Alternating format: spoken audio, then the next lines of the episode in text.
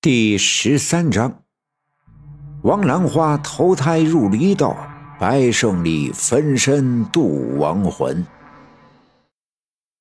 王革命有点纳闷怎么明明看见白胜利的屋子有人影晃动，我这一敲窗子还熄了灯了呢？王革命又伸手敲了敲窗子，白大夫，胜利哥，我王革命啊，我妈犯病了。你给我去看看吧！刚喊了一声，突然身后传来一阵脚步声，脚步声越来越近。王革命转身看去，一束手电筒的光亮照得王革命睁不开眼。革命，是你啊！那人关掉手电筒，王革命被晃得眼前一片金光，更加什么也看不见了。但从声音可以听得出来，是白胜利。白胜利掏出钥匙，气力咔嚓的把门打开，伸手在门后一拉，屋门上方房檐底下的门灯亮了，一百度的白炽灯泡把屋子前面照得锃亮。王革命渐渐的缓过神来，赶紧拉着白胜利的胳膊：“哎呦，胜利哥，赶紧跟我走，我娘病重了，呃，快不行了，赶紧的吧。”借着灯光。白胜利看到眼前的王革命满脸的大汗，二话没说，转身进屋去拿医药箱。王革命揉了揉刚才被手电筒晃花的眼睛，刚要迈步进屋，白胜利已经背着医药箱走了出来，伸手关门，咔啪一声上锁，一路小跑直奔上队而来。白胜利走得飞快，王革命推着自行车稀里哗啦的在后面跟着跑。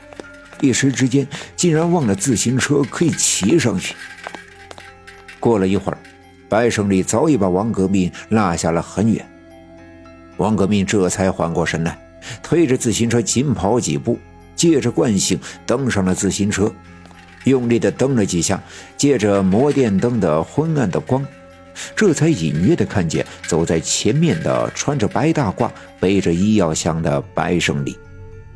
而这时，白胜利已经走到西沟的位置，白胜利身影一晃，消失在那条杂草丛生的小路里。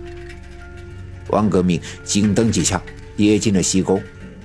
王革命骑的是二八架的自行车，车身高大，西沟的杂草和车座一般高。随着他上下的踏着脚蹬子，杂草也沙沙作响的刮擦着他的大腿根。很快，一转弯，就到了我家门前。前面不远处就是刘老七家。刚才通过的时候，王革命一心奔着下队去找白胜利，也没注意到刘老七家是否跟现在一样灯火通明。刘老七家院墙并不高，院门并不大，院子里的高杆上挑着一个大大的灯泡。这灯泡比刚才白胜利家房檐下的门灯大上一圈，亮上一倍，看样子足足有二百度，把刘老七家的院子照得像白天一样明亮。院子里冒着腾腾的热气，人声嘈杂。哎呦，老天爷保佑啊！老天爷保佑！人们吵吵嚷嚷，还清楚的听见驴子痛苦的鸣叫。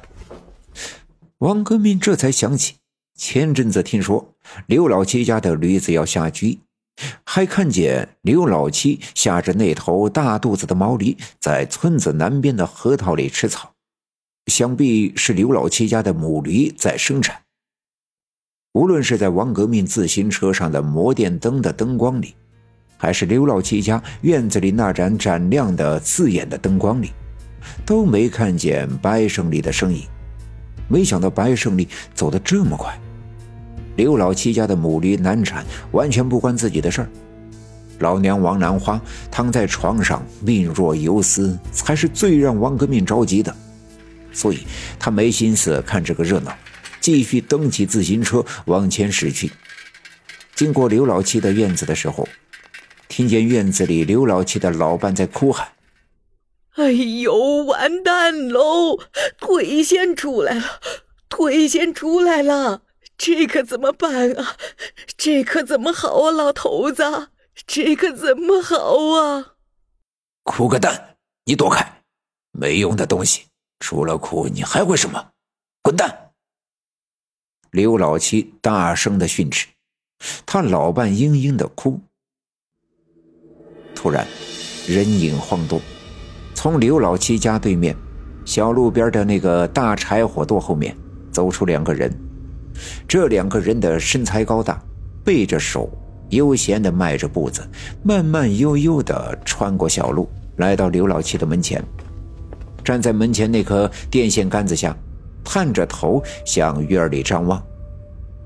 王革命总感觉这两个人眼熟，却又觉得哪里不对劲。电线杆子在院子里明亮的灯光照射下，影子被拉得老长。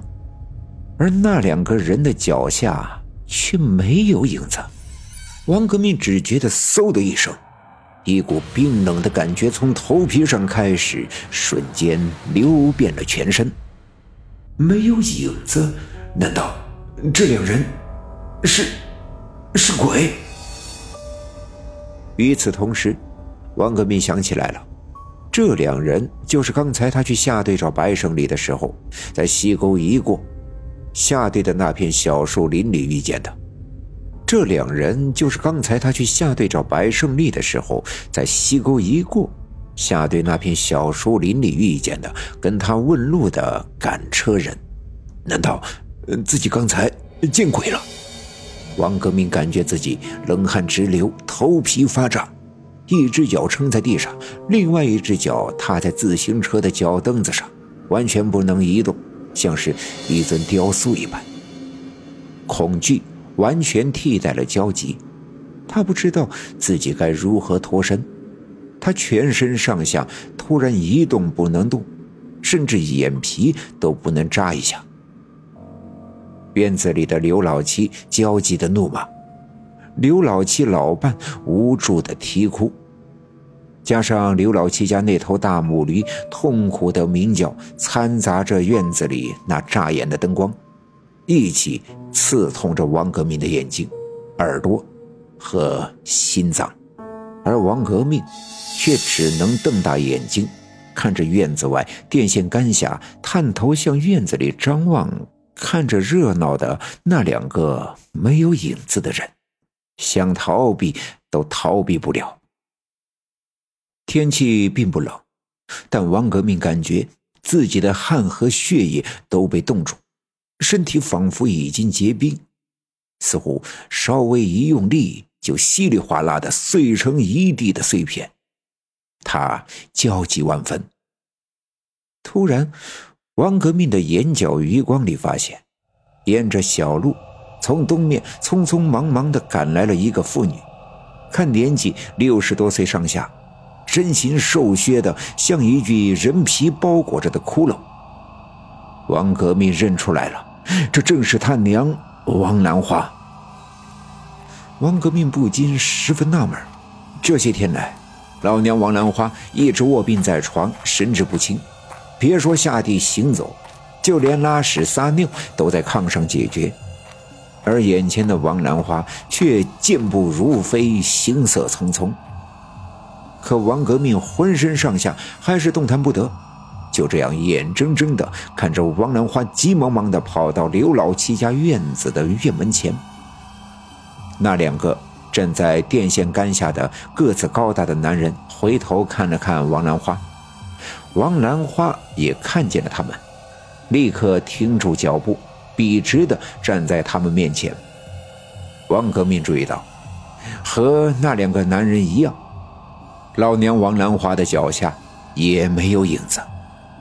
那两个男人伸出手，每人拉着王兰花的一只手，慢悠悠地穿过刘老七家的院门。没错，是穿过，没有开门的动作，也没有那扇紧闭的铁门阻拦，身体仿佛是透明的空气一般，就这样轻飘飘地穿过了那扇铁门。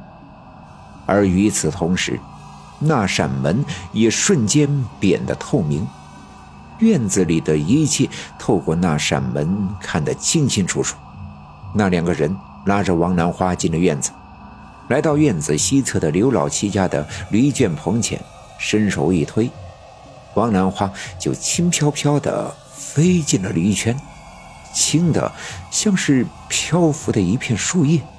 出来了，出来了！哎呦，菩萨保佑，终于生出来了！院子里的刘老七的女人兴奋的大声喊叫着。本集已经播讲完毕，感谢您的收听。欲知后事如何，且听下回分解。